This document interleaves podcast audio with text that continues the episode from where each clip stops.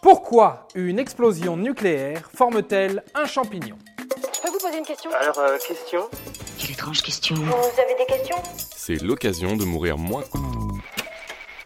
On a tous en tête l'image créée par un essai nucléaire. Un énorme nuage de vapeur et de poussière se forme. Et ce nuage, appelé par les scientifiques pyrocumulus, prend la forme d'un champignon. Il y a eu explosion. Or, il n'y a pas d'explosion sans explosif.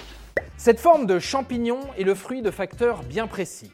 Lorsqu'une explosion nucléaire se produit, une bulle d'air chaude de plusieurs millions de degrés se forme et est immédiatement propulsée vers le ciel. L'air chaud étant moins dense que l'air froid, elle prend tout d'abord la forme d'une boule de feu aveuglante. En s'élevant, l'air chaud crée un vide qui a pour effet d'aspirer davantage d'air et de le réchauffer à son tour, le poussant à s'étendre et à s'élever également.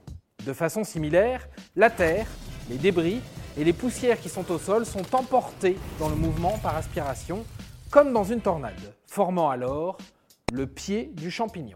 Je pensais plutôt à une photo géante d'un champignon nucléaire avec plein de petits personnages tout autour. La boule d'air incandescente se refroidit au contact de l'atmosphère. Et lorsqu'elle atteint la troposphère, à une altitude de 15 km environ, elle n'évolue non plus en hauteur mais de façon horizontale. Et c'est là qu'elle prend la forme d'un nuage ou encore d'un chapeau de champignons. On va leur peindre leur ciel.